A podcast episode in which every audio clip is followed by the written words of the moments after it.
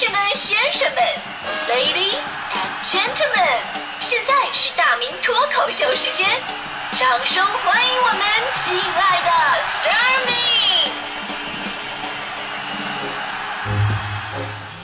好，欢迎各位来到今天的大明脱口秀，我是大明。昨天呢，我舅舅啊，特别神秘兮兮的给我发了一条微信，跟我说什么他感冒了，问我什么情况。我就纳闷儿啊，我说你感冒了，然后你问我什么情况？那我，那我只能说最近是流感高发期啊，少去人多场所，多喝热水。你说你还得让我咋地？对吧？结果呢，我舅舅半天回了一句，那什么，大外甥啊，你确定你没剪头发吧？这大正月的，我说我说这啥这啥年代了，你还这么迷信呢？但我也不好意思直接跟他说呀，我只能回他，我说我当然没剪头发了，我这规矩我懂啊，是吧？过了一会儿，我就又发了一句啊，那是不是因为你脱发呀？你说我我我我脱发我都脱了好几年了，我也不可能说到了正月我不让他脱呀，是吧？说到脱发呢，就是现现在真的成了很多像我这样的年轻人都会遇到的一些问题啊。啊你可能觉得我已经不太年轻了，但是我们单位主持人小霍，小霍人家是九零后啊，那脱发比我严重多了，而且小霍都去医院看了各种科室，什么皮肤科啊、耳鼻喉啊、啊肾啊，我跟你说，也就是医院呢没有那个人品科，要不也看看是是不是这个人品有问题。这 其实说这个脱发这事儿吧，你很难总结到底它是一个什么样的具体的病，对吧？所以大夫一般都会跟小霍说啊，这是正常现象，一个阶段的事儿，再过段时间他就不脱了。这句话说的特别有水平。从现在小霍的发量上来看，确实过段时间他真的就不会再脱了。所以呢，之前有网友非常呃好的总结了如今第一批九零后的现状，就是还没变得油滑，却已变得油腻；还没实现脱单，却已实现脱发；还没开始养娃，但是开始养生；还没正式出名，但是这正式出家。嗯，按理来说吧，二十来岁不到三十的年纪啊，又能玩，自己又有经济来源，然后呢，家庭任务还没那么繁重，单位啊也轮不着你去挑大梁，是吧？这个阶段算是人生啊最轻松惬意的黄金时期了。但是你看啊，现在城市的年轻人们，在这样一个年纪却疯狂的未老先衰着。前两天呢，有位警察叔叔啊，其实从年龄上来讲啊，他才二十七岁，应该叫警察小哥。这位小伙子火了，不是说他出色的工作能力，立过三份功，也不是因为他办了一个惊天动地的大案，而是因为他呀在朋友圈自黑自己，说锐减的发量跟显老的容貌。他发了一个六年前上学的时候跟现在工作的时候的照片一个对比图，一个是风华正茂，起码头发看起来确实挺茂的，是吧？另一个呢，眼神很犀利，很精神，只不过面色浮肿，尤其头发基本上已经看不见什么了。有好友在评论圈、朋友圈评论他说：“这个六年前是林志颖，六年后是郭德纲，是吧？” 那这位警察小哥说了，说工作以来呀，他当过社区民警，当过这个负责盗抢骗案件的刑侦民警，现在呢主要负责呃接处警工作，呃处理什么聚众斗殴啊、寻衅滋事啊、故意伤害这些案件。他的辖区呢，夜场、酒吧、KTV、烧烤摊点特别的多，所以呢，不可避免的会经常熬夜加班，不定时出警。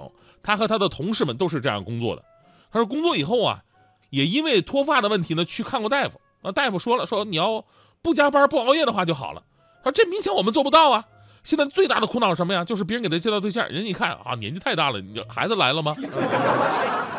所以呢，我终于明白为什么都叫警察叔叔了，因为你甭管多大，干了这行都是熬成叔叔面相。这个，在这里为我们的警察叔叔们点赞吧。但其实吧，咱们回到脱发跟未老先衰这个问题，你会发现它不是某一个行业独有的一个现象，而是现代社会所有人都会面临的一个问题。昨天不是还有听友发了就这些年我的一个对比照吗？就我也很夸张啊，我也不是从那个吴彦祖变成吴孟达的吗？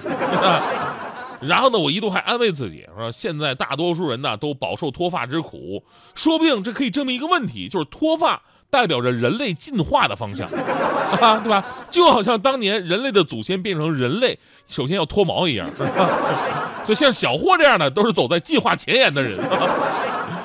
但是这些年啊，跟一些朋友，尤其是不同年龄的人接触之后，我发现，未老先衰的原因不仅仅是工作压力和不健康的生活的原因。也可以说呀、工作压力和不健康的生活呢，只是一个表象，而真正的原因是因为我们活得越来越着急了。跟你说说这个事儿吧，我我老早我就想吐槽了，我们为什么活得那么着急啊？你想想，在我们三岁的时候，家长就教育我们啊，要懂事儿啊，因为你们已经不是两岁的孩子了。在我们上小学的时候，就已经学到了别人在中学才会达到的数学、外语水平，甚至各种艺术特长。在我们刚开始工作的时候，你就要跟一个四十岁的成功人士一样，要有房有车有存款。在我们到了三十岁的时候呢，就开始像一个快退休的人一样，开始为自己的孩子以后的精彩人生，然后各种的牺牲啊、筹备啊。你现在干的、做的、想的、看的，都是正常人正常生活二十年之后才需要去做的事儿。所以说，现在都已经被你提前过了。你说你活都活得那么着急了，你长得能不着急吗？对吧？有朋友说美其名曰，哎呀，这是未雨绸缪，对吧？结果把自己愁白了头，总以为自己把工作做在了前头，但整不好自己有可能走在前头。我跟你说，这个世界上最灵异的事情，你知道是什么吗？这世界上最灵异的事情就是你在路上走的好好的，莫名其妙吧，就觉得背后紧张，就好像有一个看不见的鬼在追着你，于是你吓得是越走越走越快，然后最后还跑得呼哧带喘的。结果呢，跑到哪儿都不知道了，完全脱离了原来的目标。其实这个鬼啊，有个名字，它叫做焦虑。而那些贩卖焦虑的人和媒体，就是这个世界上最厉害的恐怖大师。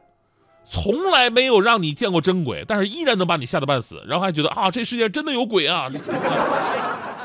但是今天我说这话呢，也不代表是对的哈。就是有的人呢，觉得哎呀，焦虑是有必要的呀，对吧？那人家都那么做了，我不能被人家那么落下啊。那么好，今天我就放下一句话啊，再过十年，您回头看看，您今天的这些担心有多少，又能够在十年之后变成现实呢？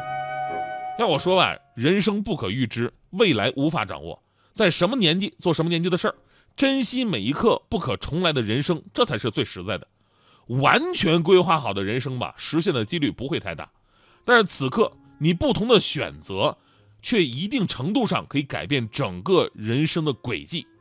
呃，请朋友们记住啊，就甭管你多大，有运动跟没运动是两种人生，有梦想跟没梦想是两种人生，有朋友跟没朋友是两种人生，有爱好跟没爱好是两种人生。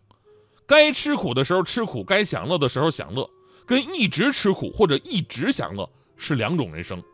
遇事少说一句，跟多说一句是两种人生；在路上向前看跟向后看是两种人生。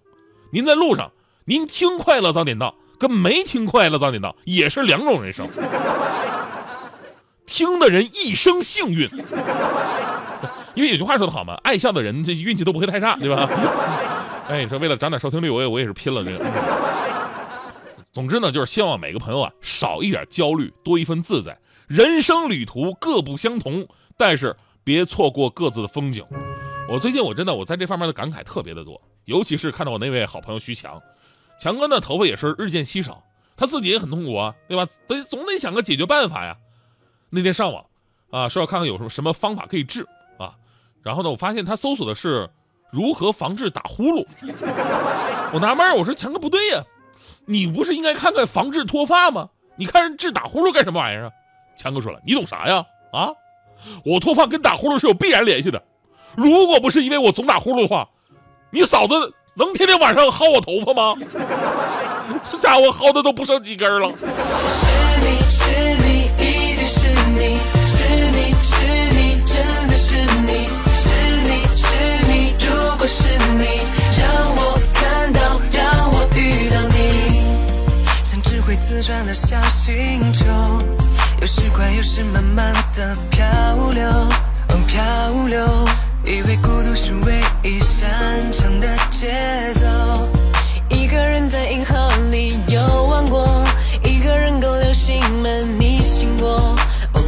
经过，是很快乐，但又想少点什么。爱哭的玫瑰也遇见了，爱笑的狐狸也邂逅了，却没有停下过，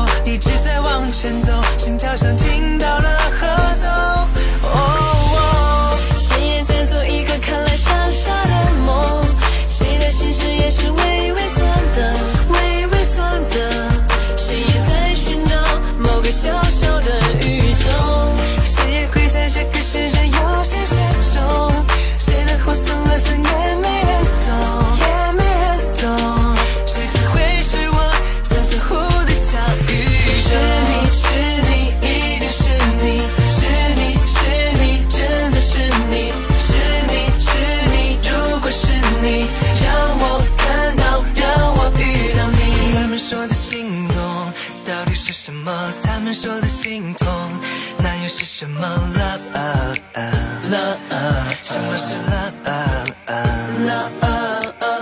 他们说心碎是什么？我还没有弄懂，他们说心话是什么？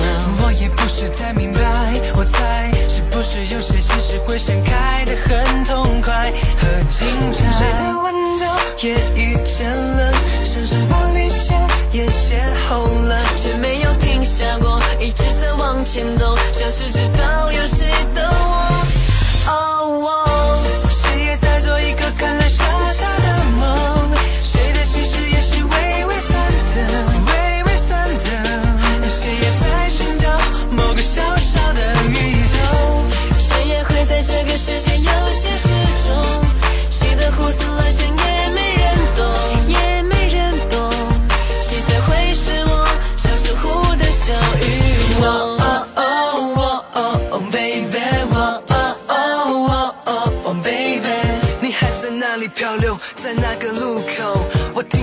这首歌，你有没有听过？哦哦哦哦哦，baby，哦哦哦哦哦，baby，当我努力在天空像个一场美丽的烟火，你的眼里会不会有花火在闪烁？谁也在做一个看来傻傻的梦，谁的心事也是微微酸的。谁也在寻找某个小小的这个世界有些失重谁的胡思乱想也没